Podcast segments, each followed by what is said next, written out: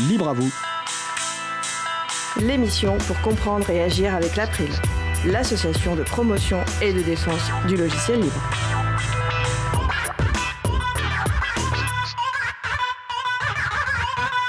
Bonjour à toutes, bonjour à tous.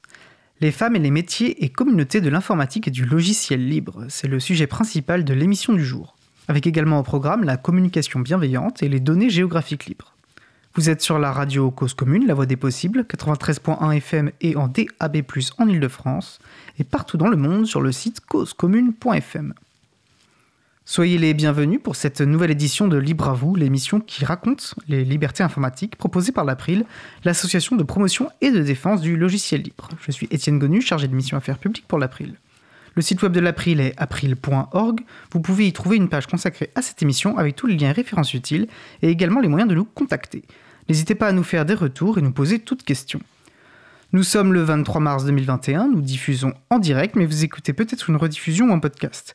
À la réalisation de l'émission, Adrien. Salut Adrien. Salut. Si vous souhaitez réagir, poser une question pendant ce direct, n'hésitez pas à vous connecter sur le salon web de la radio. Pour cela, rendez-vous sur le site de la radio causecommune.fm et cliquez sur chat. Et retrouvez-nous sur le salon dédié à l'émission. Nous vous souhaitons une excellente écoute. Tout de suite, place à notre premier sujet. Nous allons commencer par la chronique Partagée et bon de Véronique Bonnet, professeure de philosophie et présidente de l'April, qui nous commentera aujourd'hui un texte de 2018, Charte de GNU pour une communication bienveillante. Une chronique enregistrée le 15 mars avec mon collègue Frédéric Couchet. On se retrouve juste après, dans une douzaine de minutes. Belle journée à l'écoute de Cause Commune, la voix des possibles. Une lecture d'information et de mise en perspective de la philosophie GNU, c'est la chronique Partagée et bon de Véronique Bonnet, professeure de philosophie et présidente de l'April. Le thème de ta chronique aujourd'hui, c'est Charte de GNU pour une communication bienveillante. Oui, et je dirais, Fred, que ceci nous concerne très directement, parce que comme le cœur de métier de l'April est la promotion et la défense du logiciel libre, il nous faut, bien sûr, pour sensibiliser, nous adresser à l'ensemble des utilisateurs de logiciels, quelles que soient leurs particularités, quelle que soit euh, leur valeur, soit quoi tiennent, il est important de faciliter l'échange. Et ici, euh, dans ce très beau texte euh, de 2018 qui a été traduit par Patrick Creusot, qui a été révisé par TradGNU de l'April, Richard Stallman montre que la bienveillance est une ouverture d'esprit qui s'adresse à l'autre avec des mots qui conviennent, sans décourager, sans brusquer, sans choquer. Et ce texte est composé euh, de deux parties. D'abord, il y a le rappel des objectifs du projet GNU, et ceci découle sur des recommandations. Et ensuite, il y a une très brève conclusion qui elle-même est bienveillante et optimiste. Alors tout d'abord, le rappel des objectifs du projet GNU, Richard Stallman dit quelle est la teneur universelle de son projet de libérer l'informatique, de donner l'autonomie à l'utilisateur, et ceci requiert qu'on s'adresse à tout humain appelé à faire usage du logiciel, ce qui veut dire que le militant libriste doit avoir conscience de la diversité des êtres auxquels il s'adresse. Alors à la fois pour dire à quelles conditions on peut faire son informatique comme on veut, et aussi pour suggérer à ceux qui sont devenus autonomes de contribuer à la cause du logiciel libre en faisant passer le message. Et donc il faut, puisque la variété des existences est grande, s'adresser aux uns et aux autres et là je cite ce qu'écrit Richard Stallman, quelle que soit leur identité de genre, leur race, leur groupe ethnique, leur apparence physique, leur religion, leur parcours culturel ou autres caractéristiques démographiques, et quelles que soient leurs opinions politiques. Et donc là, on voit tout à fait que Richard Stallman est dans la lignée de la Déclaration universelle des droits qui ont été reconnus à tout humain. Et en effet, il existe toujours un risque euh, quand on sensibilise, euh, un risque de forme de communication qui serait dissuasive, euh, peut-être rebutante, parce que si on ne fait pas attention, le langage qui s'adresse aux utilisateurs peut être perçu comme intrusif et éventuellement hostile. C'est ce que note Richard Stallman.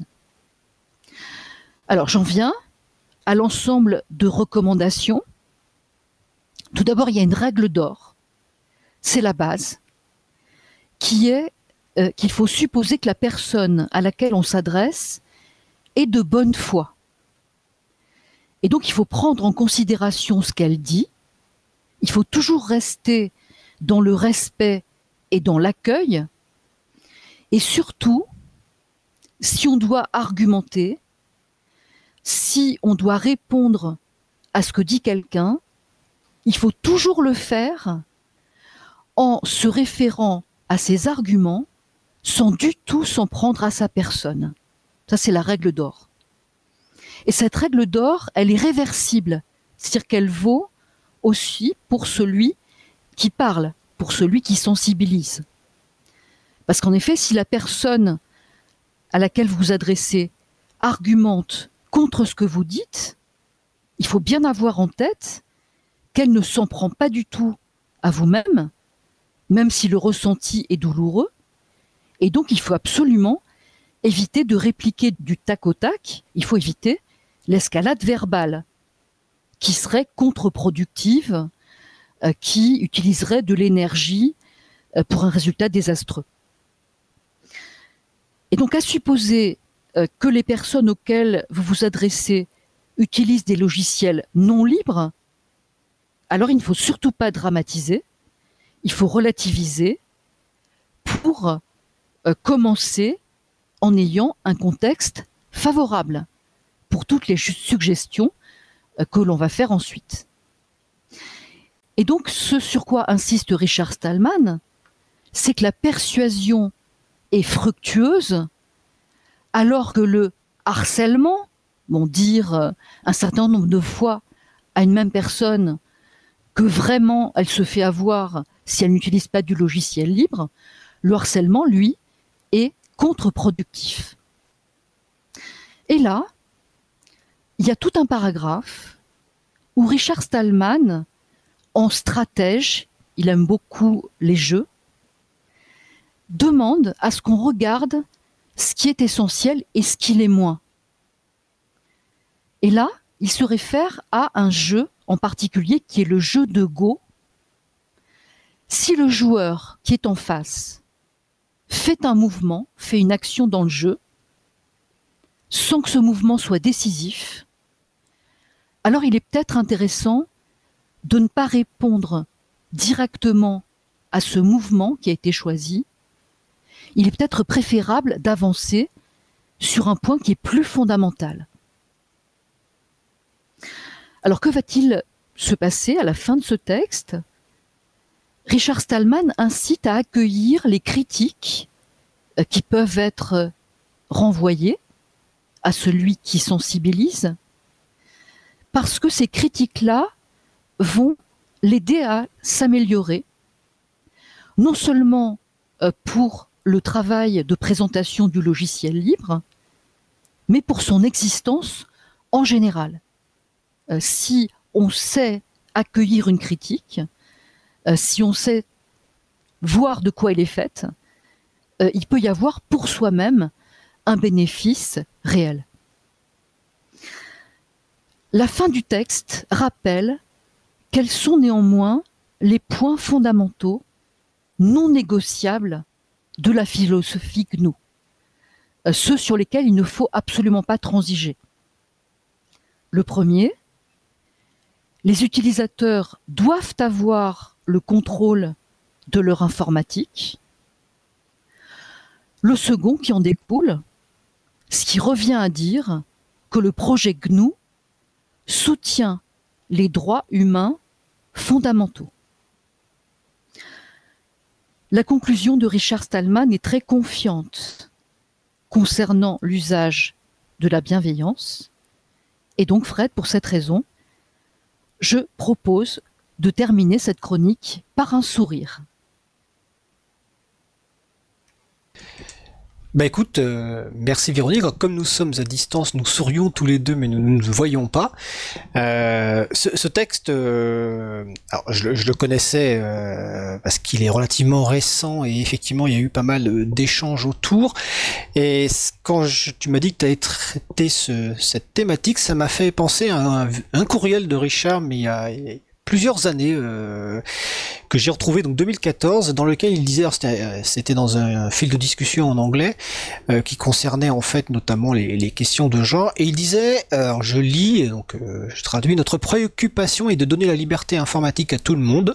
Nous ne sommes pas directement concernés par les relations de genre ou tout autre sujet du même genre mais nous voulons que chacun se sente bienvenu à soutenir notre cause et rejoigne notre communauté par conséquent, nous ne devrions pas faire quoi que ce soit qui rende mal à l'aise un groupe. Donc ça, c'est le, c'est en référence au début de, ton introduction, de ton texte, enfin du texte notamment mm. sur la partie euh, bienveillance et euh, sur la partie accueil du des critiques effectivement c'est c'est pas toujours évident d'accueillir des critiques mais il faut arriver à dissocier en fait comme tu le dis la, la critique qui porte sur ce qu'on fait ou sur un projet et euh, de nous-mêmes euh, nous ne sommes pas nos projets, nous ne sommes pas euh, et donc il faut pas tout prendre uniquement pour soi. Et euh, très souvent les, les critiques sont, quand elles sont présentées de façon aussi bienveillante, sont source d'amélioration. et donc c'est pour ça que voilà, n'hésitez pas notamment, bah, par exemple sur l'émission de radio ou sur les activités globales de l'April à nous faire des, des critiques constructives. Nous les accueillerons avec plaisir et avec sourire. Et avec sourire. Voilà. Est-ce que tu souhaites ajouter quelque chose? Moi, je trouve que ce, texte est euh, très utile, puisque c'est vrai que euh, nous faisons, alors maintenant, c'est vrai que c'est plutôt en distanciel, euh, des prises de contact. et c'est vrai que savoir écouter ce que dit celui qui en demande d'informations, de conseils ou d'interventions, je dirais que c'est la base. C'est vraiment très très important. Et il y a des formations euh, pour ça, pour apprendre à écouter, euh, sans euh, parce que c'est vrai que souvent mm, nombreuses personnes, mais ça nous arrive aussi, on, écoute en préparant déjà notre réponse, mais sans écouter forcément ce que la personne dit. Et, donc il est très important d'écouter ce que la personne dit avant de répondre pour qu'effectivement il y ait un échange tout à fait constructif. Mais je te remercie Véronique. Donc le texte que tu nous as commenté aujourd'hui était intitulé Charte de GNU pour une communication bienveillante. Tu as dit qu'il avait été traduit par Patrick Creusot. Mais nous saluons Patrick qui est un bénévole à l'April et qui euh, s'occupe de la régie de la radio euh, ponctuellement, enfin une fois par mois. Donc vous retrouverez la version française et la version originale sur le site de GNU, hein, gnu.org, donc Et si vous voulez aider à traduire les textes de la philosophie GNU en français, ben vous pouvez rejoindre le groupe Trad GNU, euh, les bénévoles. Vous allez sur april.org, vous allez dans les, nos groupes de travail et vous trouverez les informations pour rejoindre ce groupe. Donc c'était la, la chronique partagée et bon de Véronique Bonnet, professeure de philosophie et présidente de l'April. Véronique, je te souhaite une belle fin de journée. Très belle fin de journée à toi, Fred. Merci. Oui, bonjour. comme Fred vient de le dire, vous venez d'écouter euh, la chronique partagée et bon de Véronique Bonnet euh, sur le, texte de la charte de GNU pour une communication bienveillante. Un texte dont vous retrouverez, euh, comme d'habitude, la référence sur la page consacrée à l'émission sur april.org et causecommune.fm. Une chronique enregistrée donc le 15 mars avec mon collègue Frédéric Couchet. Et puisqu'il était question d'écoute, de retour, de remarques, etc., que nous accueillons toujours avec grand plaisir à Libre à vous, je vous informe que juste après l'émission, nous vous proposons, enfin vous pourrez retrouver Fred pour une session d'échange en visioconférence. Euh, voilà, si vous avez justement envie de poser des questions, faire des remarques, euh, retrouvez-nous donc à 17h sur le site visio.libravou.org et là on pourra consacrer justement un temps euh, tranquille d'échange, d'échange avant de, retrouver, voilà, de continuer notre soirée.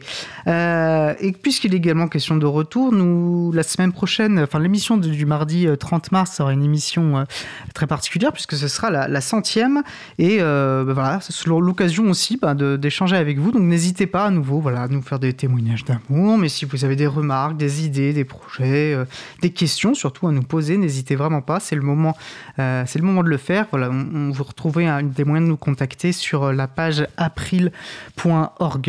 et puis je veux aussi en profiter enfin pour féliciter Véronique Bonnet. Bah, qui a été réélue justement présidente de l'April ce week-end lors de l'Assemblée générale de l'April qui s'est tenue le samedi 20 mars. Alors, euh, bah, nous allons pour vous présenter, nous faire euh, une pause musicale. Nous allons écouter Acrylic par Fog Lake. On se retrouve juste après. Je vous souhaite une belle journée à l'écoute de Cause Commune, la voix des possibles. Cause Commune 93.1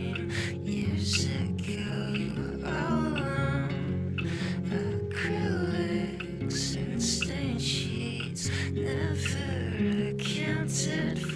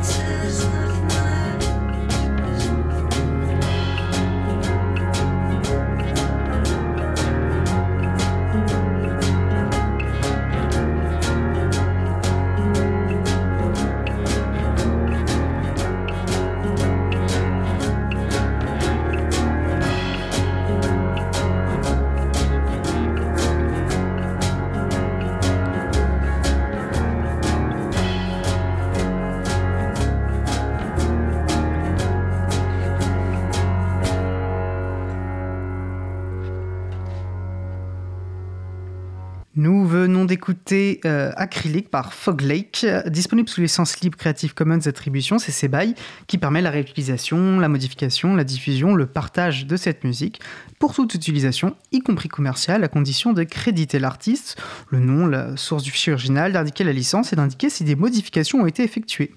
Vous retrouverez les références sur causecommune.fm et sur april.org et euh, trouverez une présentation de l'artiste euh, sur boutdufil.com. Excusez-moi, non, ça, il n'a pas été présenté sur ce site.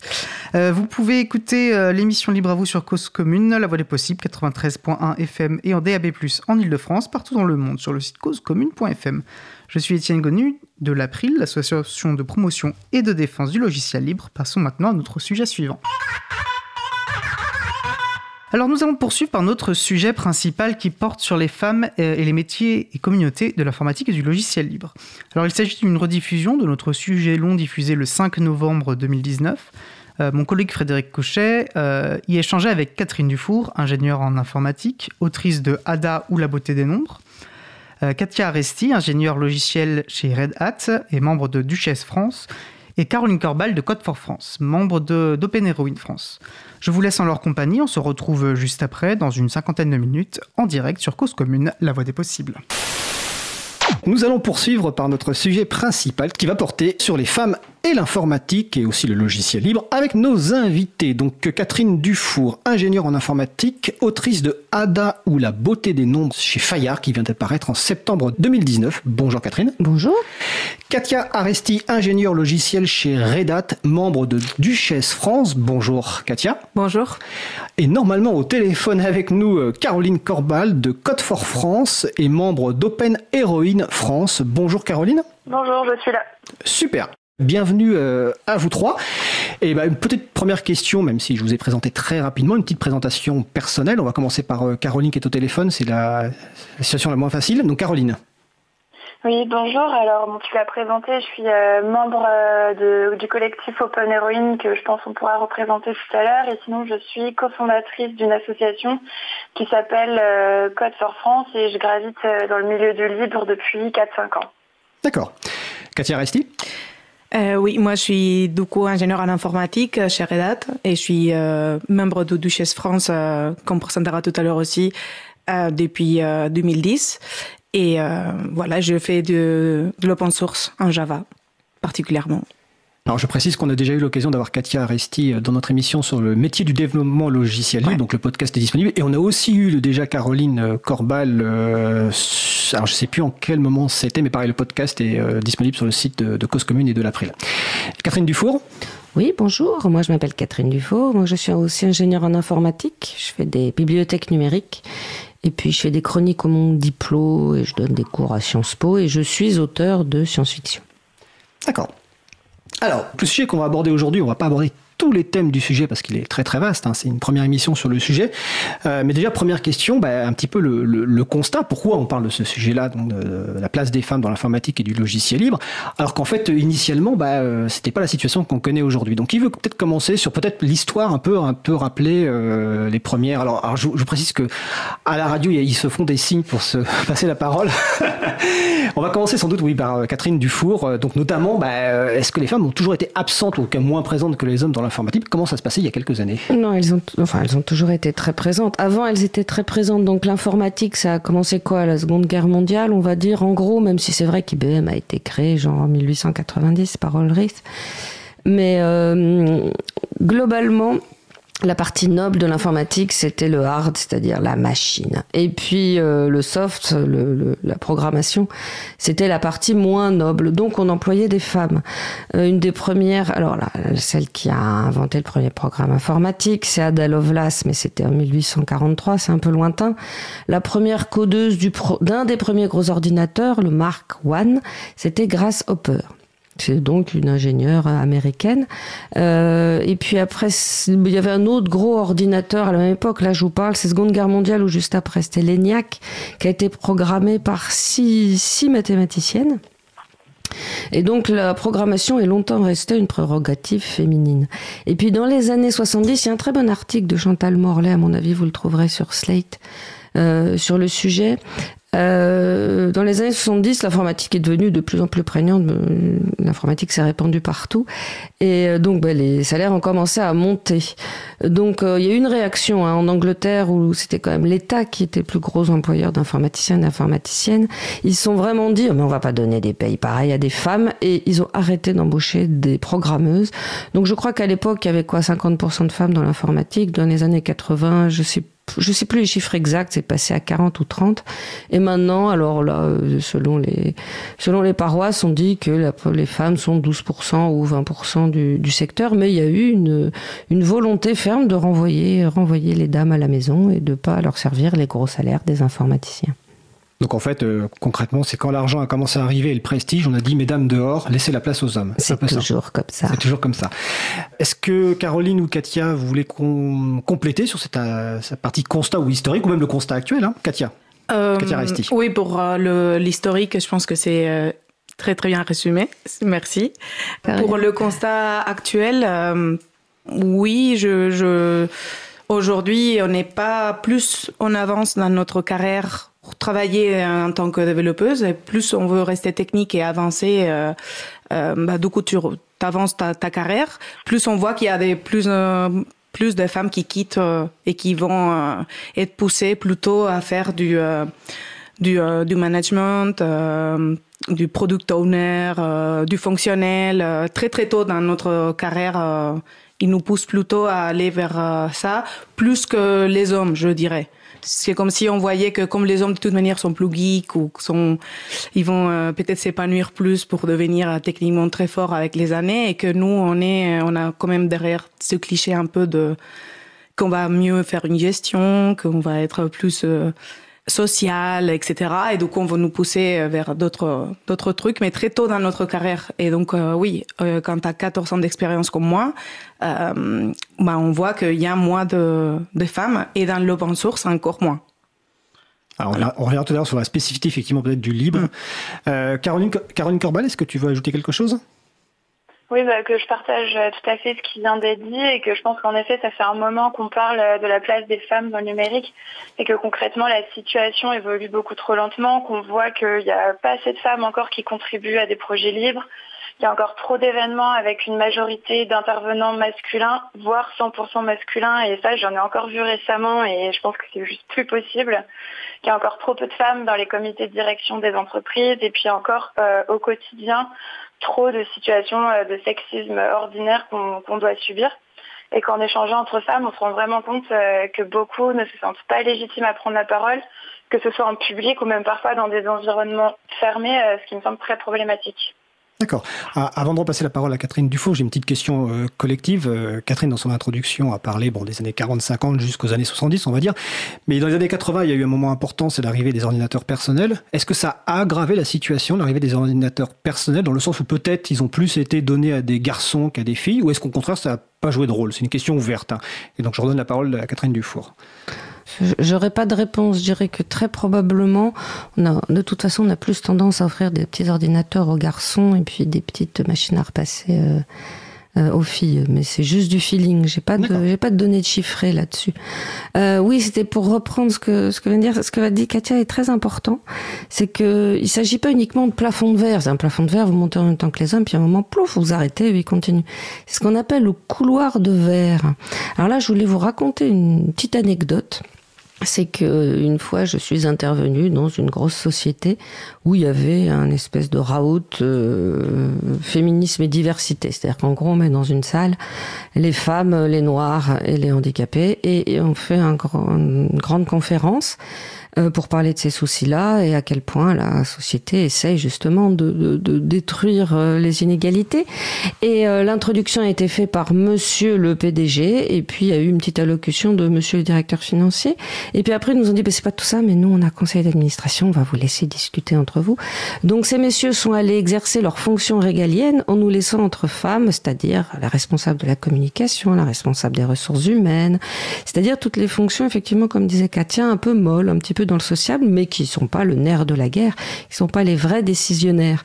Et c'est à ce moment-là, à la pause, en discutant avec les petites jeunes filles et les moins jeunes qui travaillaient dans cette société, que j'ai compris que c'est pas tellement qu'on les empêchait de monter, c'est que dès le départ, on les met dans un couloir de verre qui les emmènera de toute façon vers les fonctions molles où on est facilement remplaçable et où on prend pas les décisions importantes. Et les, les, hommes gardent en, attribution, je dirais, le, le, le cœur du métier et le nerf de la guerre. Voilà, donc euh, on raisonne plus maintenant forcément en fonction de plafond de verre, mais en fonction de couloir de verre, et c'est très bien fléché depuis le début de la carrière. Et donc je félicite Katia pour avoir résisté à la pression de prendre ce couloir. Et alors, avant de donner la parole à Katia, et j'insiste d'ailleurs sur le métier de développeuse, euh, d'écouter le podcast de son émission avec euh, Katia, et c'était avec Emmanuel Ravière aussi, où ils ont expliqué euh, qu'on pouvait être développeur et développeuse bah, de, de, de, logiciels, et en l'occurrence de logiciels libres, pendant des années et des années, que, que devenir chef de projet ou faire du marketing, c'était pas la voie absolue. Hein, donc je vous encourage vraiment à l'écouter. Je voulais juste savoir, est-ce que par rapport à ma question sur le, les, les, ordinateurs personnels des années 80, est-ce que Katia ou Caroline, vous avez un commentaire là-dessus, ou pareil, vous n'avez pas de réponse euh, moi, je pense que effectivement, euh, j'ai pas, j'ai pas vécu ça parce que justement, euh, mon père en fait, je pense mon père, il m'a quand même un peu mis dans la tête que je devais être une ingénieure parce qu'il voulait. Euh, et depuis que j'étais genre toute petite, euh, j'avais 3-4 ans, qu'on me demandait qu'est-ce qu'on voulait être quand on sera grande. Moi, je disais je voulais être ingénieure parce que lui disait euh, tu vas être ingénieur machin. Mais donc après, j'ai fait ça parce que j'ai appris à coder plus tard et j'aimais coder. Et donc, c'est pour ça que j'ai pris cette voie, bah, parce que mon père m'a dit de faire ceci ou cela. C'est vraiment moi qui a choisi. Mais ce qui a été intéressant dans mon cas est que lui m'a poussé à beaucoup de choses. Euh, comme euh, c'est lui, c'est lui qui a mené les Lego à la maison. Il a acheté des jouets typiquement euh, plus orientés pour des garçons euh, ou disons euh, pour euh, les garçons, donc beaucoup pas rose. Mais j'avais aussi des poupées, énormément de poupées. J'avais, je faisais la peinture, je faisais la danse, euh, etc. Disons que j'étais exposée à tout. Et euh, Et donc ça, j'ai pas vécu. Je pense que mon père m'aurait offert. Moi, j'ai eu un ordinateur après et tout. Donc oui, je crois que ça peut avoir une grosse influence. ce que ou de quoi on te pousse à la maison et que euh, tous les stéréotypes de la euh, des jouets, etc. Euh, ça joue forcément. Euh, c'est en, quoi on joue quand on est petit, qu'on qu'on grandit avec ça quand même. C'est du coup, je pense qu'il y a, il doit forcément eu avoir une influence, de mon avis. Mais c'est empirique. En même temps, j'ai pas des datas. Hein, Alors, on reviendra sur ce sujet justement euh, euh, dans, le cours de l'émission sur le rôle de, l'éducation des parents, de l'école, etc. Et juste après, on va aborder un peu le sujet aussi bah, de, ce qui aggrave la situation aujourd'hui, de ce qui peut l'améliorer. On va parler aussi d'aujourd'hui. Est-ce que Caroline, toi, sur la partie expérience des années 80, alors même si de mémoire tu es un peu plus jeune peut-être que nous, est-ce que tu as une, expérience ou des commentaires à faire? Euh, bah, je rejoins Katia, moi j'ai eu la chance parce que mes parents m'ont tout de suite mis un ordinateur euh, dans les mains, donc c'était dans les années 90. Et euh, donc j'ai pu euh, essayer ça dès le début et c'est là où je pense que l'école va avoir un rôle fondamental aussi pour euh, gommer les discriminations qu'on peut avoir dans certains foyers.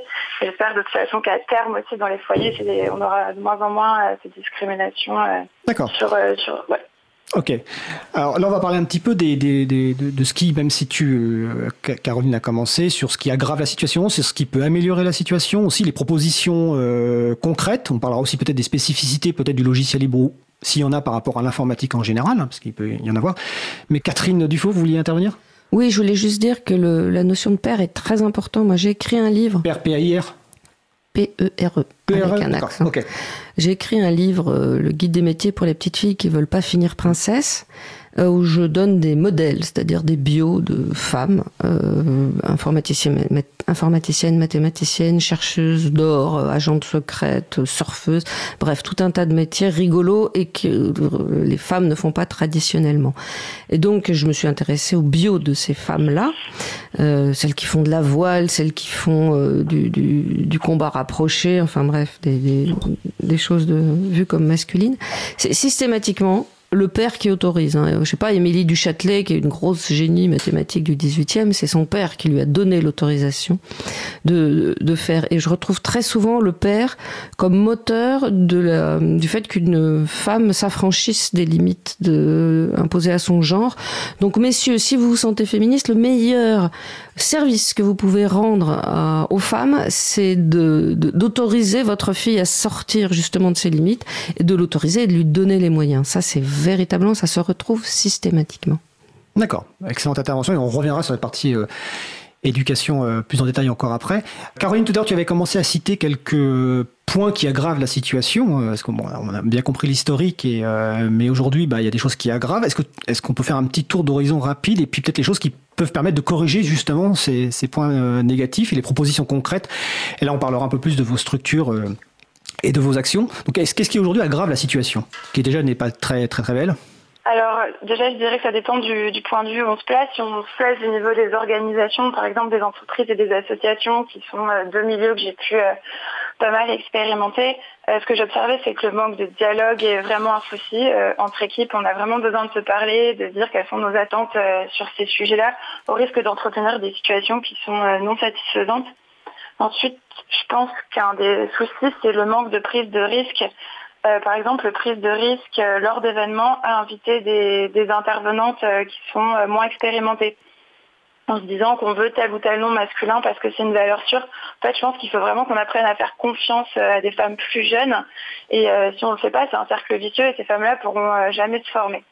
Ensuite, je pense que la manière dont les enjeux de diversité et d'inclusion euh, sont traités parfois aggrave le problème parce que soit c'est traité comme des enjeux de communication euh, sans action concrète derrière, ce qui peut les desservir. Soit parfois c'est l'inverse, on n'en parle pas parce qu'on a peur de mal faire, de mal en parler, de pas utiliser les bons termes, par exemple de faire peur à ses clients, au public, et ça je pense que c'est vraiment regrettable. Et euh, dernier mot là-dessus, au niveau global aussi, je pense que l'absence de rôle modèle euh, joue un rôle clé parce que nos cultures numériques sont vraiment peuplées d'icônes masculines, euh, que ces hommes-là nous inspirent ou non. Hein. On peut tous citer leur nom alors que c'est pas le cas avec euh, la plupart euh, des femmes qui aujourd'hui excellent dans le milieu informatique. Et voilà, je pense que ça, ça aggrave clairement le problème parce que les jeunes filles ne peuvent pas s'identifier dans des rôles modèles féminins. Très bien, en plus ça, fait, ça me fait rebondir sur euh, le livre euh, euh, de Catherine Dufour, donc Guide du métier pour les petites filles, où justement vous avez... c'est des rôles modèles. Des rôles modèles anciennement, de enfin, anciennes et actuelles. Voilà. Donc pour qu'effectivement, et ça c'est important, et on reviendra tout à l'heure aussi dans le rôle important joué justement sur ce rôle modèle, et notamment avec Duchesse France, pour la mise en valeur des rôles modèles. Que vous voulez compléter, Katia ou Catherine, sur cette partie vraiment aggravation de la situation, ou est-ce qu'on passe directement bah, aux choses plutôt positives, c'est-à-dire comment améliorer les choses? Je suis tout à fait d'accord avec ce que dit effectivement Caroline. Euh, alors, en plus, moins il y a d'intervenantes, moins il y a d'intervenantes. C'est-à-dire que quand on veut euh, convier, avoir un minimum de parité, qu'on convie une femme, elle a déjà 80 invitations parce qu'elle est un peu toute seule. Moi, c'est un problème que je rencontre fréquemment. Alors, il y a quand même des solutions. Il y a un site qui s'appelle expert.com qui est très bien où vous allez trouver des femmes d'absolument toutes les couleurs dans toutes les, toutes les disciplines. Surtout, n'hésitez pas à aller sur, euh, sur ce site-là. Il est génial pour trouver de la ressource. Euh, Katia, tu ouais, non, rien. tout a été dit, hein, je pense. D'accord. Elle est très bien expliqué. Alors, on va parler peut-être des, propositions concrètes, ou en tout cas pour euh, résoudre euh, ce problème. Et ça va être aussi l'occasion de présenter un peu vos initiatives, et puis d'autres initiatives, hein, sans doute. Hein. Il n'y a, y a, pas que les vôtres, évidemment. Mais on va peut-être commencer par Duchesse France, donc avec Katia Aresti. donc, comme tu l'as dit, donc toi, tu es développeuse donc chez Red Hat, une entreprise du logiciel libre, et tu fais partie de Duchesse France. Alors, euh, quel est l'objectif de Duchesse France et quelles sont vos actions, principales actions euh, donc, euh, Duchesse France, c'est une association qui a été créée en début 2010 par par quatre femmes qui avaient un constat de, ils, faisaient des soirées techniques à Paris et elles, se disaient pourquoi il n'y a pas plus de femmes, elles sont où les autres femmes, etc. Peut-être qu'elles ne seront pas motivées à venir à des soirées, etc. Du coup, ils ont créé ça justement avec l'idée de dire vous n'êtes pas toutes seules. il y a plus de développeuses et des gens, des femmes techniques donc rencontrons-nous et euh, voilà et, et créons euh, comme ça. Donc ça c'était l'origine du groupe et je me suis inscrite euh, au groupe dès le départ, dès la création du coup en mars 2010 et ensuite j'ai rejoint en tant que membre de, de organisatrice deux trois mois après. Donc je suis vraiment j'ai pas je suis pas fondatrice mais je suis là depuis les fondations. Et en fait oui nos actions sont principalement pour euh, justement mettre en avant des femmes pour que d'autres femmes s'inspirent des différents parcours, euh, mettre en place euh, toute une communauté dans laquelle sur Slack aujourd'hui dans laquelle on peut discuter. Précise que c'est Slack. Slack c'est un chat euh, un, une, logiciel qui sert à créer des, des canaux, des chats. Euh, de communication. Euh, voilà, et que du coup, on peut poster sur différents sujets, échanger, etc. Euh, des trucs techniques comme personnel, n'importe quoi. Puis euh, on a, on crée aussi, on, a, on organise aussi des soirées techniques à Paris.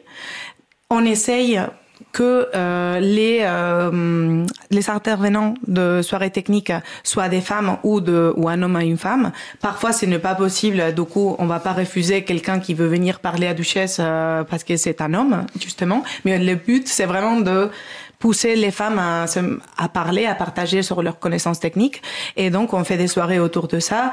Et voilà, et ça peut être aussi simplement un apéro. Euh, euh, voilà, c'est on fait plein de choses. Et hum, le seul truc qu'on n'est pas méga structuré, dans le sens où on n'a pas une soirée tous les mois, je sais pas comment. C'est vraiment au besoin, au, au feeling, au feeling et au aux disponibilités de chacune parce qu'on est quand même euh, on fait tout ça en bénévolat et euh, et du coup, ouais, ça prend un temps fou quand même. Et, euh, on a une vie, euh, la plupart, on a une vie bah, de travail plus famille, plus, plus mille trucs. Hein. Euh, mais la communauté est quand même assez grande. Et sur Meetup, qui est un site pour justement rassembler, pour organiser des événements et pouvoir que les gens s'inscrivent, on était pas loin de 2500 inscrits ou 3000. Euh, donc euh, en fait, euh, il y a plein de meet-up, euh, donc de soirées techniques comme ça sur Paris. Et mon constat a été que quand c'est Duchesse qui l'organise, la moitié des assistants sur des soirées très techniques, c'est des femmes souvent. Alors que d'autres soirées techniques organisées par d'autres groupes, peut-être t'as une femme voire zéro.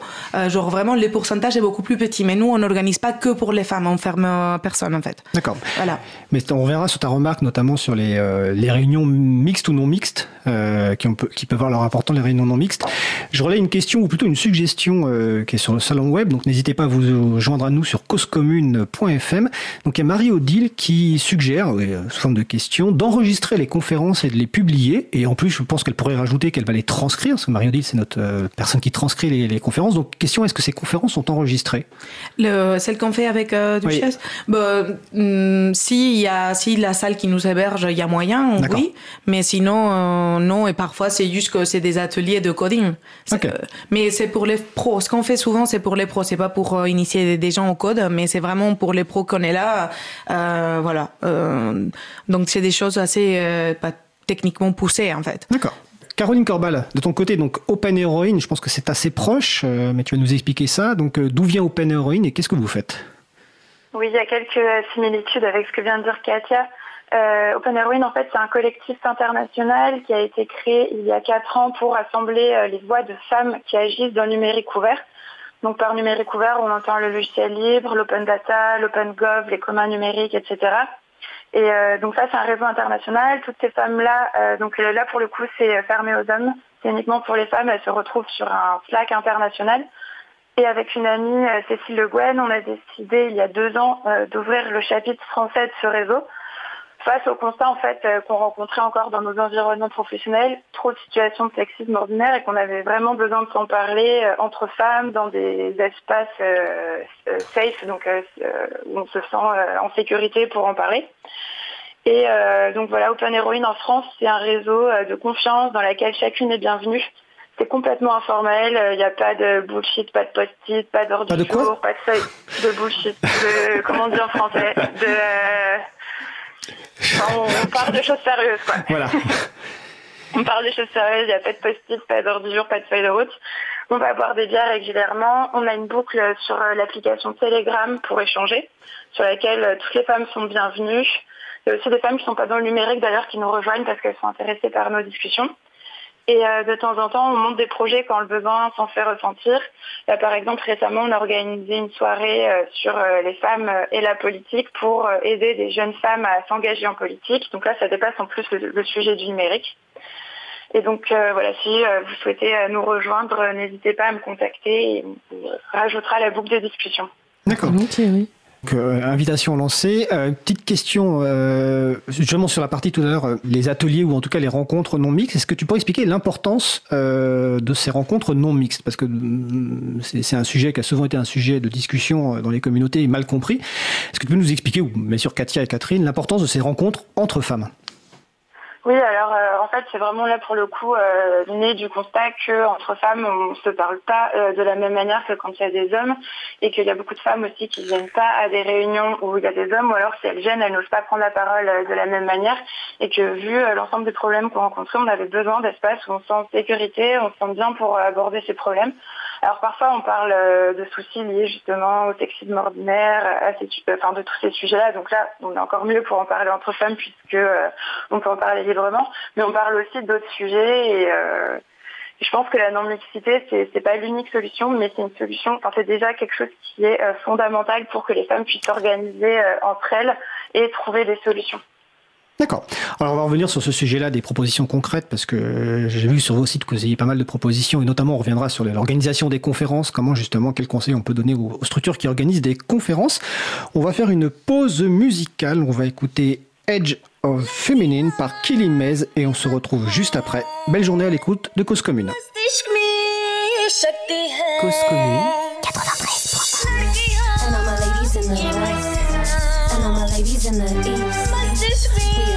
Take over this beat. Alright, ladies, it's time to stand up. Come on, fellas, take away your girl crush. We gotta make moves. It's time to break through. It's the age. What you gon' do? Come on, ladies, it's time to stand up. Alright, fellas, take away your girl's crush. We gotta make moves. It's time to break through. It's the age of feminine. What you gon' do? You see, this system has long been a joke. Patriarchy, they're killing innocent folk. Fuck the shell and the white, they saving all the yolk. Inside 360, we rep the second toke. He been on my case, and I can feel him choke. They wasted our trust, and now we must revoke. Will you blindly follow, snorting up that coke? That's conscious on your side. Do you feel her cold? And we don't want eat caged animals. Sick of the world, they be acting like cannibals. We don't believe in death for power. Fuck the thrill and the watchtower. Do you have the balls? Are you a coward? I can hear the masses and they keep getting louder. Stop in the pills, crushing up the powder. Believe in yourself. Fuck that internal doubter. Alright, ladies, it's time to stand up. Come on, fellas, take away your girl's crush. We gotta make moves. It's time to break through. It's the age of feminine. What you gonna do? Come on, ladies, it's time to stand up. Alright, fellas, take away your girl's crush. We gotta make moves. It's time to break through. It's the age of feminine. What you gonna do? न कोई मजनू बनी काम करवाएंगे अपने कामयाबी से कुछ बन जाएंगे न कोई मजनू बनी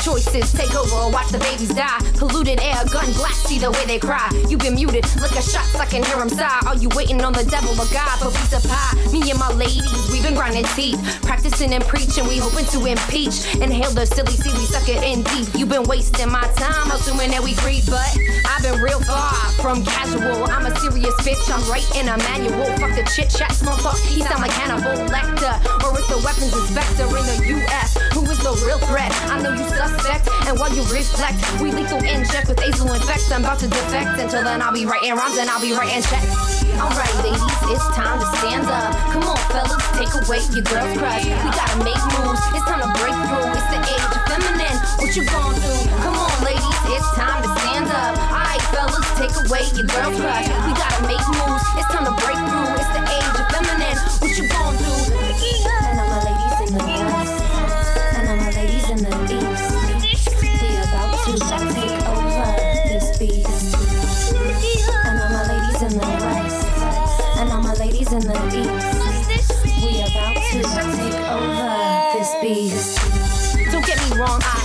Our men, but the days of the female service way back when are over, my friend. Human rights we must defend. Breathe in the feminine energy, it's a yang trend. We must spread the positive vibe. Wanna cleanse the aura, no need to hide. Love your neighbor, smile at a stranger, fuck your pride. We in a state of danger, the devil he has crept inside. But when the women gather, the world will heal. It's written in the holy books, come on, strike a deal. That you won't worry about your looks, let's be real. See the beauty inside, you've been duped, break the seal. Holy prophecy, No Nostradamus wrote it, see. It's a duty to return the mother to the tree. Water the root, it's an emergency. Age of Aquarius, bring them water, set them free.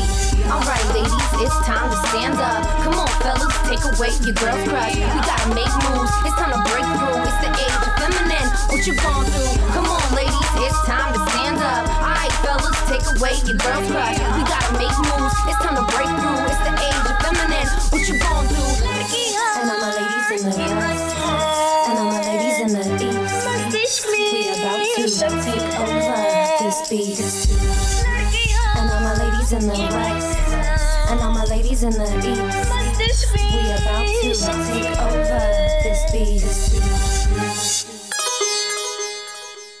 Nous venons d'écouter Edge of Feminine par Killy Maze, disponible sous licence libre Creative Commons partage dans les mêmes conditions. Vous écoutez l'émission Libre à vous sur Radio Cause Commune 93.1 en Ile-de-France et partout ailleurs sur le site causecommune.fm. Nous allons poursuivre notre discussion concernant les femmes, l'informatique et le logiciel libre, toujours avec Catherine Dufour, Katia Aresti et Caroline Corbal. Alors juste avant la pause musicale, nous parlions d'Open Heroine et de Duchesse euh, France. Alors je précise que Duchesse c'est sans E à la fin. Euh, donc on mettra évidemment les, sites et on les fera en référence à la fin de l'émission, mais vous les retrouverez sur le site de l'April et de Cause Commune. Et on commençait un petit peu à parler bah, des, propositions, des pratiques euh, des unes et des autres dans, vos structures. Et juste avant la pause, je, disais qu'on allait parler un peu de... euh, tout à l'heure, Caroline Corbal, dans les, problématiques, elle a cité ce qu'on appelle les manels, c'est-à-dire les panels d'intervenants. Elles sont euh, avec que des hommes.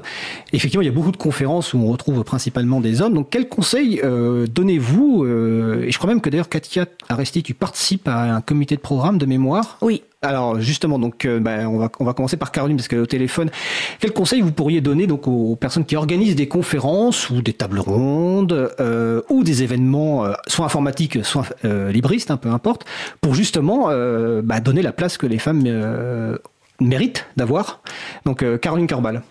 Alors euh, déjà d'être vigilant sur cette question euh, des manettes. Donc déjà avoir un comité de programme qui est paritaire, c'est un bon départ, il me semble. Enfin c'est même une condition minimum. Ensuite, euh, pour la question du référencement, pour aller trouver des profils euh, féminins, la question du référencement qui a été évoquée par Catherine tout à l'heure, euh, il y a la plateforme Les Experts, du coup, qui est disponible et consultable, et une autre plateforme pour l'international qui s'appelle speakerinen.org, où il y a pas mal de profils féminins qui sont référencés. Le souci, c'est qu'il y a pas mal de femmes qui n'osent pas encore se référencer sur ces plateformes. Speaker quoi? Speakerinen.org.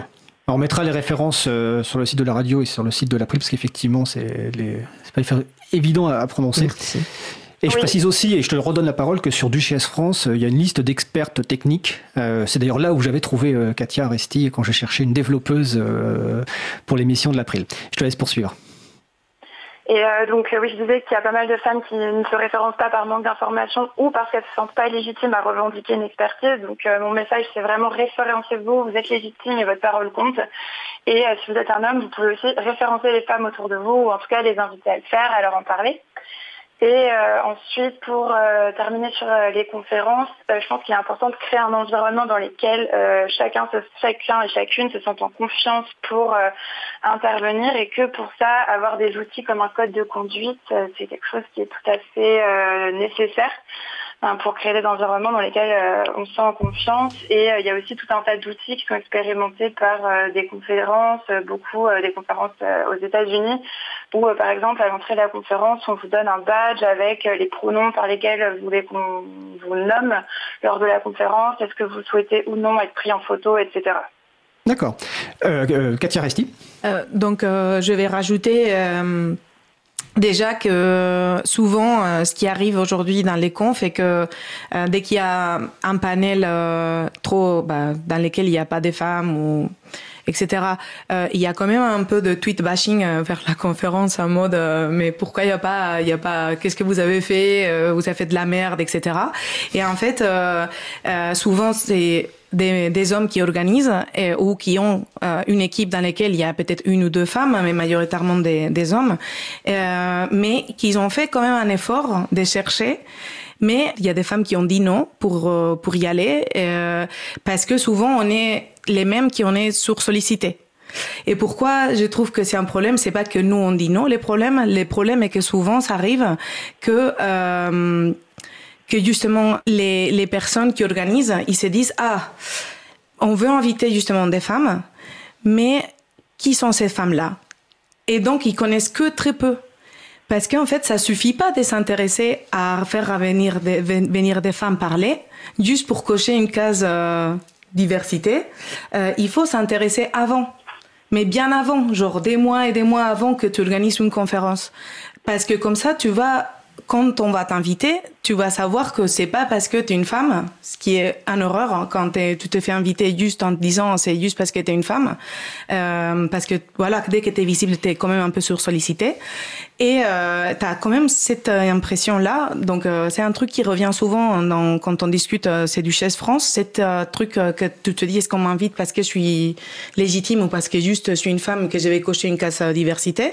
Mais quand on t'invite et on connaît ton travail et on t'invite parce qu'on te veut, bah, on a beaucoup plus tendance à dire oui et à pas sentir cette syndrome d'imposteur euh, pour y aller et, oser euh, se lancer.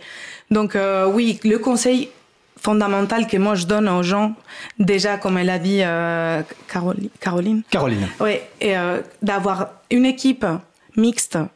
C'est très très bien parce que souvent les femmes s'intéressent à d'autres femmes aussi, mais aussi les hommes qui sont en train d'organiser, de s'intéresser à ce qu'ils font leurs collègues féminines.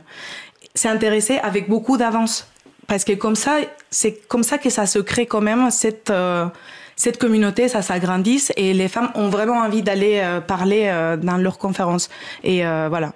T'as pas, tu vas pas avoir cette impression de oui, on m'invite parce qu'ils veulent cocher une case diversité et pas avoir un Twitter vashing derrière. D'ailleurs, ce que je trouve bien, après je donne la parole à, Catherine Dufour, notamment sur Duchesse France ou d'autres sites comme ça, c'est qu'il y a votre expertise qui est mise en avant, notamment la tienne sur ton développement. Alors moi, initialement, en fait, je, je souhaitais, je connais quelqu'un dans le monde du logiciel depuis longtemps, enfin ça fait longtemps que j'ai pas vu, mais c'est Agnès Crépet que tu, mm. connais, mais qui est, euh, qui est maintenant à Amsterdam, euh, Amsterdam chez, chez Fairphone. Et, euh, et, donc en cherchant un petit peu les profils techniques, j'ai vu voilà qu'il y avait ce qui était mis en avant avant tout, c'est vos, vos, compétences techniques. Et nous, on cherchait évidemment quelqu'un qui, qui, avait une expérience technique et aussi une longue expérience dans le développement logiciel, ce qui n'est pas forcément évident, comme tu le disais au début.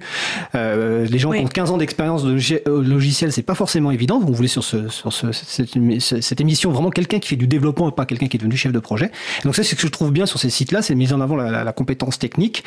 Euh, mais comme tu le dis, effectivement, on, il faut pas s'y intéresser au dernier moment et ça nécessite un travail. Et je, je pense, alors je vous poserai peut-être la question, c'est je ça ne doit pas reposer dans les comités de programme que sur les femmes ça doit être la responsabilité du comité de programme globalement d'avoir cette démarche là qui certes euh, alors ah, si et j'ai une autre question euh, qui me vient à l'esprit. Quand tu parlais des, des oui et je te laisse réagir. Une question comme ça vous pourrez y répondre. Est-ce que c'est un, truc qui est dur à, à, combattre? C'est peut-être l'habitude des hommes des réseaux, d'être entre eux. Est-ce que, est-ce que vous l'avez vécu, ça, par exemple, quand vous euh, participez à des comités de programme ou des événements, cette habitude que les hommes ont d'être entre eux?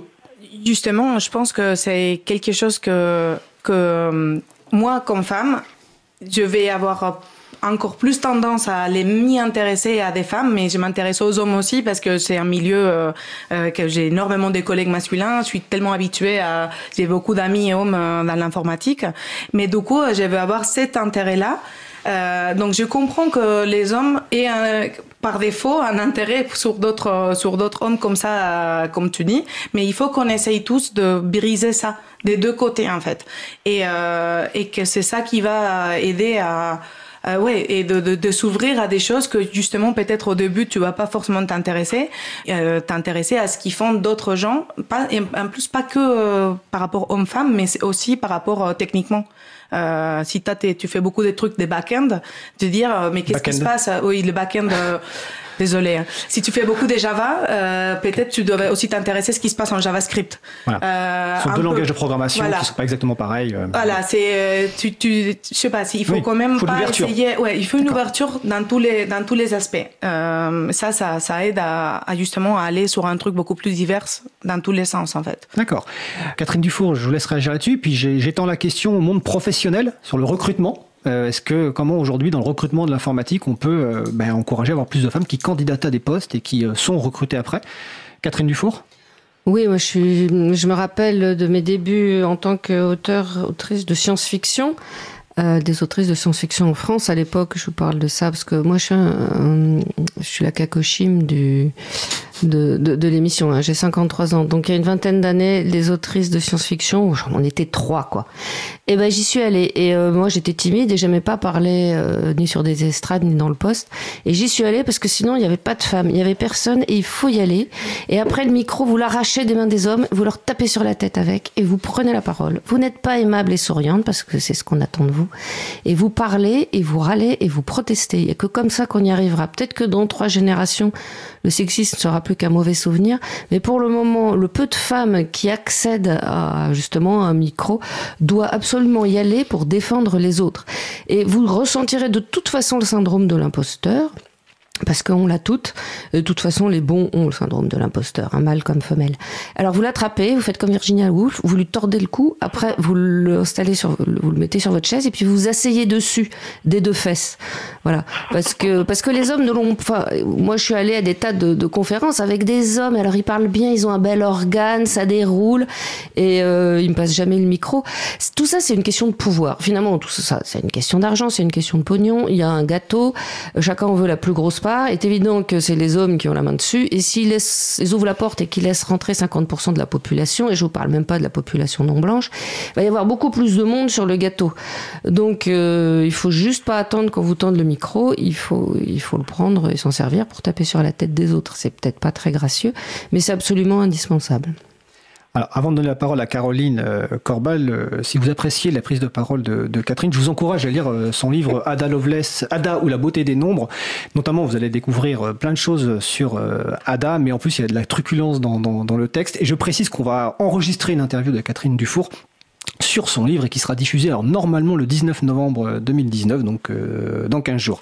Catherine, est-ce que tu veux réagir là-dessus? Et puis euh, par rapport à mes questions que j'ai étendues sur la partie recrutement, est-ce qu'il y a des choses spécifiques par rapport au recrutement dans les sociétés d'informatique? Et puis la question, oui, que j'ai oublié de, le début et à laquelle on n'a pas répondu, c'est est-ce qu'il y a une spécificité, bonne ou mauvaise, dans la partie logiciel libre par rapport à l'informatique en général? Ou est-ce qu'il n'y a aucune spécificité? Caroline Corbal. Alors, ça fait beaucoup de questions. Ça fait beaucoup de questions. Euh, déjà, je suis hyper d'accord avec tout ce qui vient d'être dit. Je rajouterais peut-être aussi sur le côté, euh, les hommes sont beaucoup entre eux. C'est quelque chose que j'ai énormément euh, vu et ressenti. Et c'est là où je pense aussi que la solidarité féminine doit vraiment jouer, parce que j'ai aussi vécu des cas où ce n'était pas le cas. Et je me suis, j'ai été, j'ai reçu, des refus de femmes à m'aider, à me tendre une main, notamment parce qu'elles avaient sûrement accédé à, des situations de pouvoir aussi. C'était des mécanismes qui se répètent, je sais pas, mais j'ai trouvé ça vraiment dur et je pense vraiment que la solidarité féminine doit être euh, au cœur de notre action et on doit vraiment créer des réseaux d'entraide et de soutien nous aussi. Et euh, sur la partie recrutement, je pense qu'il faut que les recruteurs euh, pensent à adapter impérativement leur processus de recrutement, c'est-à-dire rédiger les offres de manière plus inclusive. Il faut arriver à faire comprendre aux chercheuses d'emploi qu'elles sont ciblées par ces offres, les partager sur les bons réseaux aussi. Aujourd'hui, il y a des dizaines de réseaux qui sont dédiés aux femmes dans le numérique et il faut envoyer ces offres sur ces réseaux-là. Et puis ensuite, euh, il ne suffit pas de recruter euh, des, femmes dans vos organisations, il faut aussi euh, les accueillir dans de bonnes conditions. Et ça, ça implique nécessairement d'investir du temps humain, des moyens, donc c'est forcément un budget et il faut vraiment donner les moyens pour arriver à, progresser sur ces sujets. Et ça rejoint ce qu'on disait tout à l'heure pour les événements, c'est exactement la même chose. Il faut arriver à créer des environnements qui sont inclusifs, dans lesquels chacun et chacune se sent en confiance pour travailler. Et euh, ça relance Fred exactement ce que tu disais. Je pense que ça doit absolument pas reposer sur une seule personne, qui est trop souvent une femme. Il faut vraiment qu'on accepte que la charge mentale de la diversité soit partagée par tous euh, en interne. Et donc ça, c'est des principes qu'on peut très bien dans une organisation euh, élaborer collectivement, par exemple, lors de sessions dédiées, et en fait ensuite les formaliser dans un document commun qui peut prendre la forme d'une charte, d'un code de conduite ou autre, hein, peu importe la forme qu'il va prendre à la fin. D'accord. Petite question avant d'aborder le sujet suivant sur le rôle de l'éducation, de l'école, des, parents, pour euh, que les hommes évitent de se faire euh, taper dessus avec un micro euh, par, Catherine. Au-delà de, d'arrêter de, faire des blagues sexistes au travail ou même en, société, est-ce que vous avez des conseils à leur, à, leur donner? Des conseils pratiques ou simplement le conseil principal que vous, vous voudriez leur donner Caroline euh, moi, c'est un travail que j'avais fait avec euh, mes collègues, notamment de mon ancienne entreprise. Et euh, l'idée, c'est vraiment d'être un bon allié. Et pour ça, un peu les points qu'on avait élaborés, c'était déjà de dire que quand on a une discussion collective avec des hommes et des femmes autour de la même table, il faut écouter jusqu'au bout chaque prise de parole, accepter de ne pas prendre toute la place et respecter le leadership des femmes. Je sais que parfois c'est difficile, mais vraiment, il faut respecter le leadership des femmes. Et euh, s'il vous plaît, ne pas rire aux blagues et aux remarques sexistes par convention. Ça, c'est quelque chose qui arrive hyper souvent. Il y a une blague qui est euh, adressée à l'auditoire. Souvent, c'est des blagues qui sont pas du tout drôles en plus. Et euh, par convention, par habitude, on rit tous. Ça, vraiment, c'est un, un, réflexe qu'il faut qu'on arrive à déconstruire parce que ça fait beaucoup plus de mal que ce qu'on l'imagine. D'accord. Sur cette partie-là, est-ce que vous voulez compléter, Katia ou Catherine, avant qu'on passe au sujet suivant? Katia, Aristide? Bah, Dans les conférences ou dans le travail, pas assumer euh, le rôle d'une femme par euh, ses apparences. Mais comme je dirais pareil, euh, genre qu'on n'assume pas que quelqu'un n'est pas assez technique ou que c'est pas assez euh, que qui, a, qui va prendre un rôle ou un autre en fait parce que tu as l'impression qu'on te prend pas au sérieux. Euh, donc d'assumer que la personne qui est en face de toi est aussi expérimentée que toi qui sait autant que toi et que euh, et que peut-être et, et s'il est pas technique peut-être elle va te le dire elle-même. Mais pas assume assume pas dans une conférence technique euh, avec 3000 développeurs que la femme que tu croises forcément elle fait du marketing. Alors justement, ça me, fait, ça me, fait, penser à une question, et après je passe la parole à Catherine. par rapport au logiciel libre, est-ce que... Ce qui est très bien de faire du marketing. Hein, oui, c'est très bien. S'il vous plaît. Hein, je, crois me souvenir... Très très bien, mais... Je crois me souvenir qu'il y avait une statistique qui était sortie sur une plateforme de développement logiciel, peu importe le nom, qui, compte, qui, qui listait le pourcentage d'acceptation de code venant d'un pseudo de de genre masculin ou de genre féminin et que quand c'était un genre féminin, il y avait moins de chances que le code soit accepté rapidement. Est-ce que, est que je me trompe ou est-ce que euh, ou est-ce que c'est une réalité? De, mon expérience, j'ai une équipe remote. Dans remote, on est distribué dans tout le monde et, ils, on est, ils sont tous euh, des garçons sauf moi et, je me sens pas je me sens pas différente aux autres. Et mon équipe est super est super en fait. Je me sens accueillie, sou, euh, soutenue. Quand il faut vraiment dire c'est c'est pas bien, ils le disent à tout le monde. Bref, ça c'est c'est super. Mais je connais euh, justement une développeuse qui a été une grosse une grosse contributrice d'un gros projet open source appelé Docker. Euh, elle avait un, un, deux comptes différents, dont un pour pouvoir euh, envoyer des trucs sans que ce soit pas elle. Et euh, ouais, elle disait que ça passait plus simplement. D'accord. Justement. Ok. Après, ça dépend de la communauté, j'imagine, ça dépend du projet. Et je crois me souvenir qu'il y a une statistique qui a été faite sur GitHub, qui est une plateforme de développement, mais on vérifiera et on mettra les liens si, si besoin. Mais peut-être peut que je me trompe, mais bon, l'intuition doit non, pas être... Non, non, mais ouais, tu as tout à fait raison. C'est une étude qui était sortie en 2016 sur euh, GitHub qui s'appelle Gender Bias in Open Source.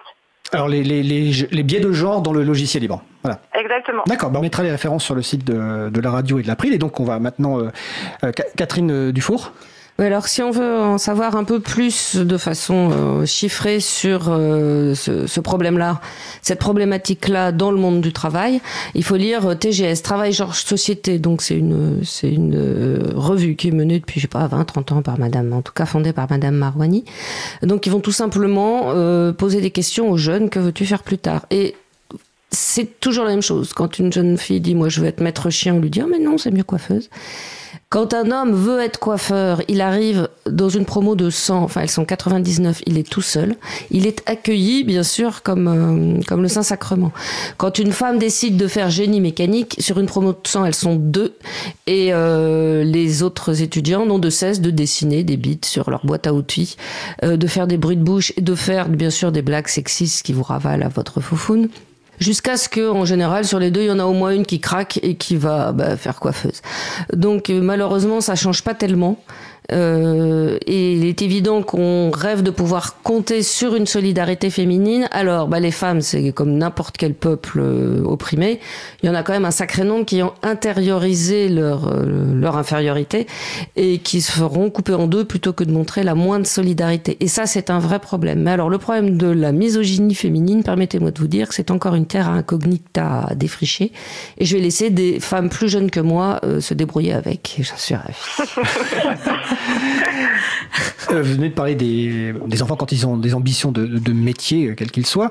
Alors justement, c'est le dernier sujet, enfin l'avant-dernier avant les petits conseils de lecture et de podcast, sur le rôle, même si on a déjà un peu parlé tout à l'heure, de, de l'éducation, des parents, euh, de l'école. Donc Katia a raconté son expérience avec son papa.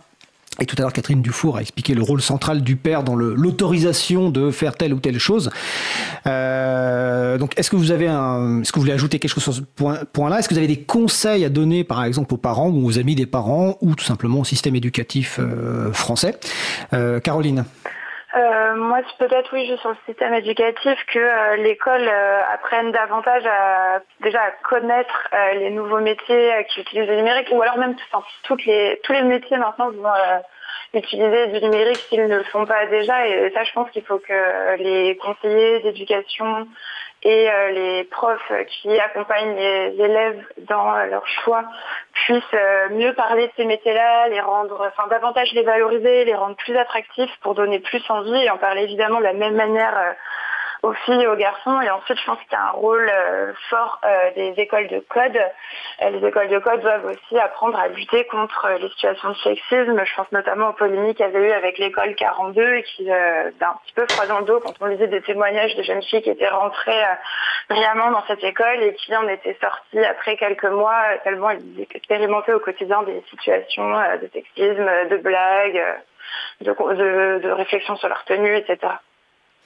Alors ça fait penser en termes d'école, et après je vais passer la parole à Katia et Catherine, qu'il y a une école qui vient d'ouvrir, où je crois qu'elle va ouvrir, qui s'appelle Ada School, donc principalement à Paris, je crois, mais euh, sauf erreur de ma part, mais on, vérifiera, qui est une école qui est ouverte à toute personne, mais euh, qui affiche très clairement justement un accueil bienveillant, inclusif, etc.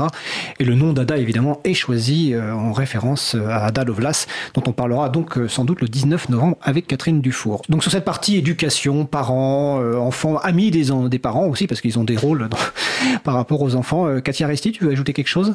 Moi, j'ai, je sais pas, mais j'ai, euh, constate que les enfants tout petits, euh, ils font, ils jouent vraiment le rôle d'illimitation. Mais vraiment, vraiment, vraiment. J'ai deux filles. Quand ma fille, euh, ils ont deux ans d'écart. Quand, quand ma fille a vu, euh, ma, fille aînée a vu qu'on avait un petit bébé à la maison, elle a commencé à jouer, à être, à, s'occuper des bébés.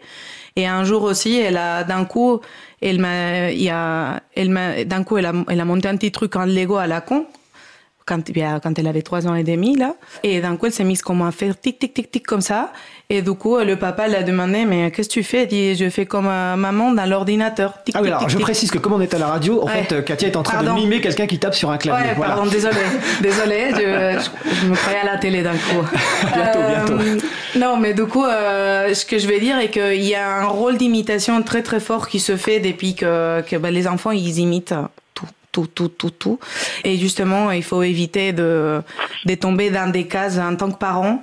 Euh, après, euh, il y a nous, il y a l'école, il y a les autres parents, il y a tout le monde. Donc les enfants, ils, je vais dire, moi, j'achetais pas de fringues roses à, à ma fille, mais là, c'est juste pas possible. En fait, elle le veut. Et malgré moi, malgré moi. Et du coup, je me dis, bah, je sais pas comment, euh, qu'est-ce que je vais faire. Je lui dis non, bah non, je lui achète aussi des trucs roses. Je vais pas, j'ai choisi mes batailles. Donc, euh, à un moment donné, hein. mais je veux dire, euh, il y a, y a pas que nous, mais oui, essayer de oui, de montrer des différents exemples, de donner des choix surtout, donner des choix et pas s'enfermer sur les box de marketing. ça c'est pour les filles, ça c'est pour les garçons. essayer de surpasser tout ça. Ok. Catherine Dufour, vous voulez réagir Oui, en général, on essaye de donner l'éducation qu'on juge bonne à ses enfants et la société vient tout vous pourrir derrière, notamment en gavant les petites filles de rose. Alors, il y a une très, très jolie petite histoire. C'est Madame de Maintenon, c'était l'épouse, de Louis XIV. Bon, elle ouvre une école pour filles, justement, Saint-Cyr. Et euh, elle, elle avait été une petite jeune fille plutôt mignonne, qui, alors qui, s'achetait des petites dentelles et puis elle se mettait devant son miroir et elle, elle, faisait, elle se faisait des, des, mines et des dog face, bon, comme toutes les gamines. Et euh, dans son école, il y a deux bonnes sœurs qui ont chopé des gamines en train de se mettre, je sais pas, du rouge à lèvres, quelque chose comme ça. Donc elles sont allées voir Madame de Maintenon en disant qu'est-ce qu'on fait? Est-ce qu'on les pend sur la place publique? Est-ce qu'on leur donne 200 AV, 200 pater à réciter? Et Madame de Maintenon a répondu pour mourir à ces délicatesses, il faut y avoir vécu, laisser les faire. C'est-à-dire que globalement, les petites filles, il faut les laisser se gaver de roses jusqu'à ce qu'elles n'en puissent plus. Elles lâcheront elles-mêmes la chose en temps voulu. Parce qu'on ne peut pas lutter contre la société complètement. Euh, on peut aiguiller et puis il faut quand même pas trop s'inquiéter. Un gamin qui est pas trop contrarié sur une de ses lubies finira fatalement par passer par autre chose et s'il est intelligent, par passer à intelligent ou intelligente, par passer à quelque chose de bien. D'accord. Alors il nous reste 2-3 minutes, donc ça va être la dernière question. Euh, quel conseil de, bah, ça peut être de lecture, de podcast, de vidéo ou autre, vous conseilleriez, bah, que ce soit aux femmes, aux hommes, aux parents, aux enfants? Euh, on, va commencer par euh, Caroline, Caroline Corbal euh, oui, alors moi j'avais pensé à trois, euh, trois choses. Alors c'est pas lié directement au numérique, mais euh, c'est des, des, supports qui traitent, des œuvres qui traitent de sujets féministes et qui me semblent très inspirants et éclairants pour comprendre en fait les mécanismes qui sous-tendent les dynamiques sexistes qui sont à l'œuvre dans le numérique. En podcast, j'avais pensé au, podcast Les couilles sur la table, qui est animé et pensé par Victoire Tuaillon, qui sort bientôt en livre et qui est hyper intéressant, et aussi un podcast à soi de Charlotte Bien-Aimée. En BD, euh, toutes les BD de Liv Stromkist, qui est euh, une, euh, une auteure suédoise, qui est hyper drôle en plus, et je pense notamment à l'origine du monde ou à I'm Every Woman. Donc c'est drôle et ça apprend plein de trucs sur, sur le féminisme et ça donne des grilles de lecture vraiment assez intéressantes, je trouve. Et puis l'excellent sorcière, la puissance invaincue des femmes de, de Mona Chollet, qui est là pour le coup un peu plus dense, mais qui est tout aussi intéressant. Alors tu, tu m'enverras les références précises que je les rajoute sur le, sur le site euh, et je confirme que le, podcast Les couilles sur la table de Virtual Taillon est, est, excellent. Euh, Catherine Dufour, alors au-delà de, de, de, vos livres, donc je vais, je les encourage vraiment à lire euh, Ada ou la beauté des nombres, je l'ai fini euh, avant-hier, et l'autre que je n'ai pas lu mais que je vais quand même que je vais commander, qui est le guide des métiers pour les pour les petites filles. Est-ce que vous avez des conseils de lecture, de podcast ou autre? Euh, bah, C'est-à-dire j'aurais un peu les mêmes. Alors Mona Chollet, vous pouvez tout faire tout Mona Chollet, et puis après vous passerez à Naomi Klein et vous commencez par Caliban et la sorcière. Après, on se recose. Alors Mona Chollet, je crois que c'est l'an dernier ou il y a deux ans, a publié un livre Sorcière. Alors c'est Sorcière. Avant, elle avait fait un livre, euh, je ne me souviens plus du titre, c'est sur la façon d'habiter chez soi. Et avant, elle avait fait Beauté fatale. Non mais tout Mona Chollet, effectivement, c'est incontournable. Et puis vous, si vous préférez la BD, vous pouvez passer par les culottés de Pénélope Bagieux, c'est pas mal. D'accord. Bon, pareil, vous m'enverrez les références que je n'ai pas. En tout cas, euh, les personnes qui écoutent évidemment l'émission, n'hésitez pas euh, à, nous envoyer euh, des références. Et puis il y a d'autres sites ressources. On a, on va pas cité, mais par exemple Open Source Diversity. Alors, je crois que c'est opensourcediversity.org sur lequel il y a pas mal de références. Alors par contre, on n'a pas cité les sites web. Donc Duchesse France et duchesse-france.org, c'est bien ça Ouais. Alors sans eux à Duchesse. Et vous verrez sur le site pourquoi ça s'appelle Duchesse. Hein. Je vous laisse découvrir. Ça a un lien avec la mascotte Java. Et Open Heroine, c'est quoi le site principal, Caroline euh, C'est euh, openheroine.org. D'accord. Et euh, pour le chapitre français, vous pouvez plutôt nous retrouver sur le site de codefort.fr. Ok. Ben en tout cas, je, je vous remercie. C'était passionnant et c'était qu'une première émission sur le sujet parce qu'il y a vraiment plein de sujets qu'on n'a pas abordés. Donc nous étions avec Caroline Corbal donc de Code for France et d'Open Heroine. Katia Aresti, donc développeuse chez Red Hat et euh, Duchesse France, et Catherine euh, Dufour, ingénieure en informatique, euh, qui a écrit de la fantaisie et qui a publié récemment donc Ada ou la beauté des nombres chez Fayard et qu'on retrouvera donc le 19 novembre sur notre studio. Merci à vous et passez une agréable fin de journée. Merci. Merci. Merci. Nous sommes de retour en direct après la rediffusion de ce sujet passionnant euh, sur les femmes dans les métiers et communautés de l'informatique et du logiciel libre. Vous écoutez Libre à vous sur Radio Cause Commune, la voix des possibles, 93.1 FM et en DAB+, en Ile-de-France, partout dans le monde sur causecommune.fm. Vous retrouverez toutes les références citées pendant cet échange sur le site de l'April, april.org. Euh, nous allons présent faire une pause musicale. Nous allons écouter Room 208 par City. On se retrouve juste après une belle journée à l'écoute de Cause Commune, la voix des possibles. Cause Commune 93.1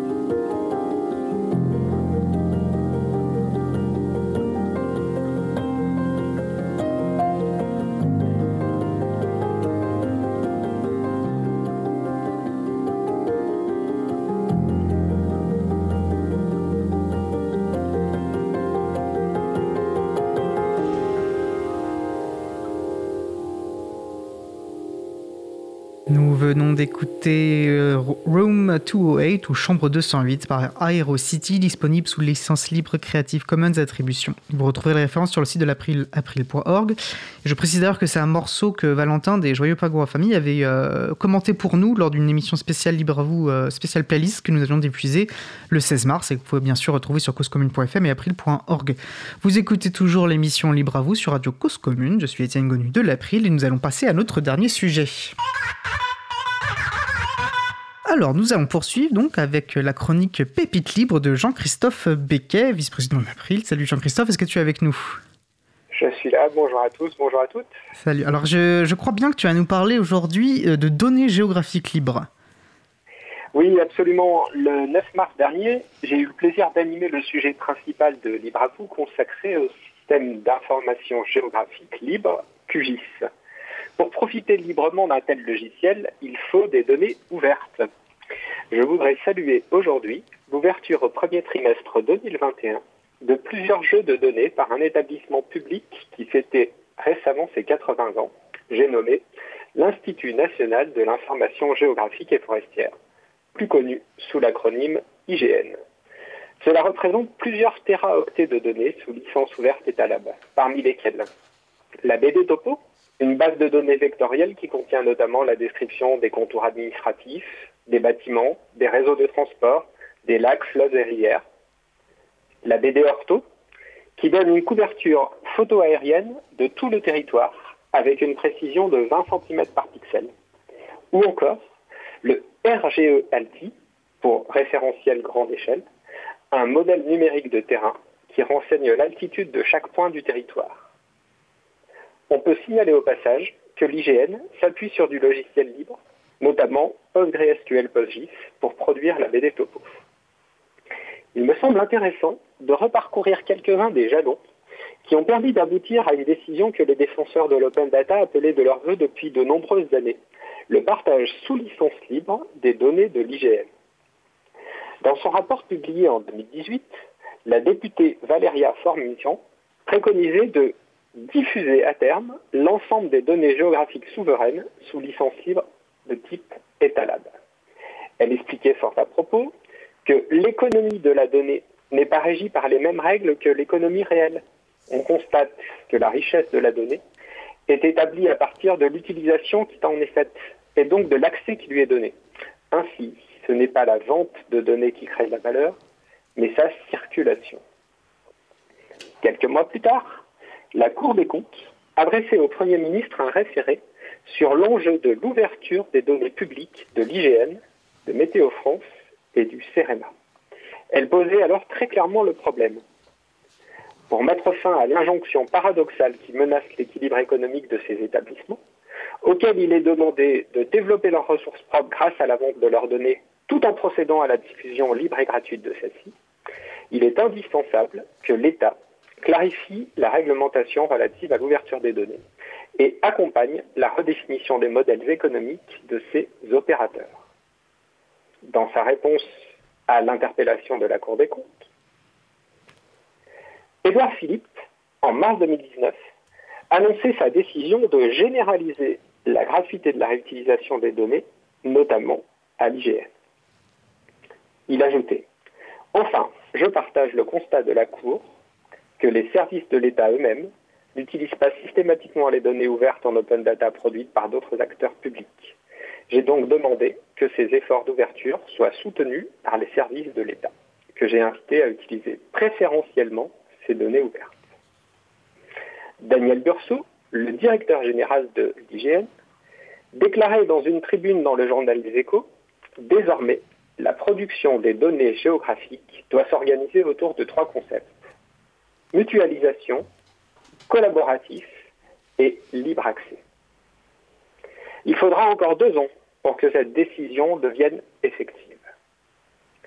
J'aimerais prendre un moment pour analyser cette ouverture des données de l'IGN par rapport à la base de données libres OpenStreetMap. Nous avions consacré notre émission du 11 juin 2019 à ce projet collaboratif mondial que l'on désigne souvent comme le Wikipédia de la cartographie. On pourrait penser que ces initiatives sont concurrentes. Je dirais que c'est absolument le contraire. OpenStreetMap reste un projet absolument remarquable par sa diversité et sa réactivité. La communauté OpenStreetMap, qui compte plus de 7 millions de personnes, jardine chaque jour la base de données pour l'enrichir, la compléter, la corriger, la mettre à jour. Les contributeurs expérimentent, ils innovent, et la dimension mondiale du projet permet de produire des cartes qui ne s'arrêtent pas aux frontières. Les données de l'IGN, quant à elles, ont l'avantage d'offrir une couverture homogène et standardisée de grande qualité sur l'ensemble du territoire national. Les contributeurs OpenStreetMap vont pouvoir s'appuyer sur les données ouvertes par l'IGN pour aller encore plus vite et plus loin. Les collectivités et administrations doivent apprendre à contribuer sur OpenStreetMap, qui fait aujourd'hui référence pour de nombreux usages comme le vélo ou l'accessibilité par exemple. Les réutilisateurs, qu'ils soient services publics, entreprises, associations, écoles, universités laboratoires de recherche, élus et citoyens, bénéficieront du meilleur des deux mondes.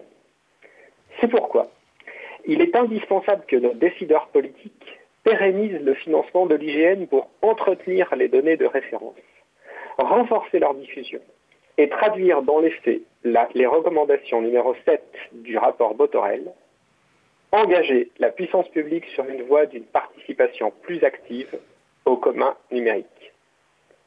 Jean Castex saluait d'ailleurs récemment l'utilisation des données qui peut contribuer très significativement à l'amélioration des politiques publiques. Je voudrais conclure sur un jeu de mots emprunté à Sébastien Soriano, haut fonctionnaire nommé directeur général de l'IGN au début de l'année 2021. Pour bien comprendre, il faut se souvenir qu'OSM est le raccourci d'OpenStreetMap et SIG l'acronyme de Système d'information géographique. Sébastien Soriano s'amusait de constater OSM IGN est un anagramme de mon SIG. Pas mal. Euh, alors une petite question, euh, est-ce que les cartes de randonnée Scan 25, et tu pourras peut-être nous préciser en deux mots ce que c'est, basculent aussi sous licence libre? Alors non, euh, les, donc les cartes Scan 25 sont les cartes bleues de l'IGN très connues des randonneurs hein. et elles ne sont pas concernées par l'ouverture des données de l'IGN en open data parce que elles, elles intègrent des données euh, euh, qui n'appartiennent pas à l'IGN, euh, qui sont gérés par d'autres détenteurs de droits, notamment la FFRP, la Fédération française de randonnée pédestre, pour tout ce qui a trait aux itinéraires de grandes randonnées et de petites randonnées. Et donc l'IGN n'a pas les droits pour ouvrir ces cartes. Entendu, oui, on voit déjà toute la complexité juridique autour de, de ce sujet. Euh, merci beaucoup pour ces chroniques. Et en plus pour les personnes qui s'intéressent à la question d'ouverture de données, on sait que l'hygiène était un peu euh, emblématique des résistances à l'ouverture. Et donc c'est très intéressant de voir euh, bah, qu'on progresse enfin. Et j'ai trouvé très intéressant comment tu montres justement qu'à la fois les communautés peuvent s'appuyer et, profiter de ces ouvertures, mais que les administrations elles-mêmes aussi profiter de cette sorte de modèle gagnant-gagnant, même si je n'aime pas particulièrement l'expression. Merci beaucoup pour cette nouvelle chronique euh, Jean-Christophe, et puis je vais te dire euh, au mois prochain. Ça marche, au mois prochain. Bonne fin d'émission. Merci, bonne journée. Salut Christophe. Alors nous approchons de la, de la fin de notre euh, émission. Alors nous allons terminer par quelques annonces.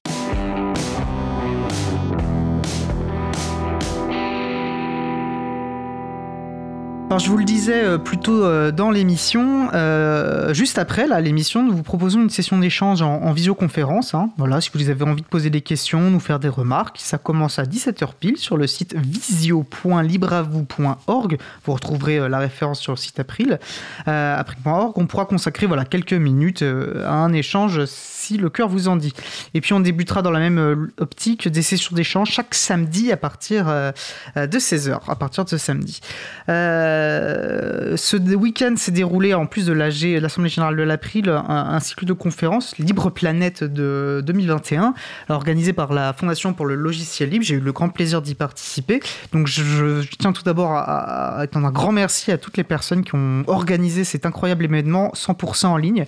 Euh, c'est quand même pas une mince affaire. Et je pense que tous ces, toutes ces conférences seront bientôt disponibles en ligne, des conférences en anglais, étant donné que c'était une organisation américaine. vous retrouverez, n'hésitez pas à aller sur la chaîne du libre.org pour retrouver des événements euh, liés au logiciel libre près de chez vous. Notre émission se termine. Je remercie les personnes qui ont participé à l'émission Véronique Bonnet, Frédéric Couchet, Catherine Dufour, Katia Aresti et Caroline Corbal, ainsi que Jean-Christophe Becquet. Aux manettes de la régie aujourd'hui, Adrien Bourreau. Merci bien sûr à toute l'équipe qui s'occupe des podcasts, ainsi que euh, Quentin Gibaud qui découpe euh, avec grand talent les podcasts euh, très régulièrement, et bien sûr à Olivier Gréco, directeur d'antenne. vous retrouverez sur le site web, comme je vous l'ai déjà dit, toutes les références utiles sur le site de la radio causecommune.fm. Voilà, n'hésitez pas à faire des retours pour qu'est-ce qui vous a plu? Nous vous remercions d'avoir écouté l'émission. Si vous avez aimé cette émission, n'hésitez pas à en parler le plus possible autour de vous et à faire connaître également l'excellente radio Cause Commune, La Voix des Possibles. La prochaine émission aura lieu direct le 30 mars, une émission très particulière puisque ce sera la centième. Nous essaierons de vous faire découvrir un peu l'envers du décor et nous vous avons prévu quelques surprises. Nous vous souhaitons de passer une belle fin de journée. On se retrouve en direct le 30 mars 2021 et d'ici là, portez-vous bien.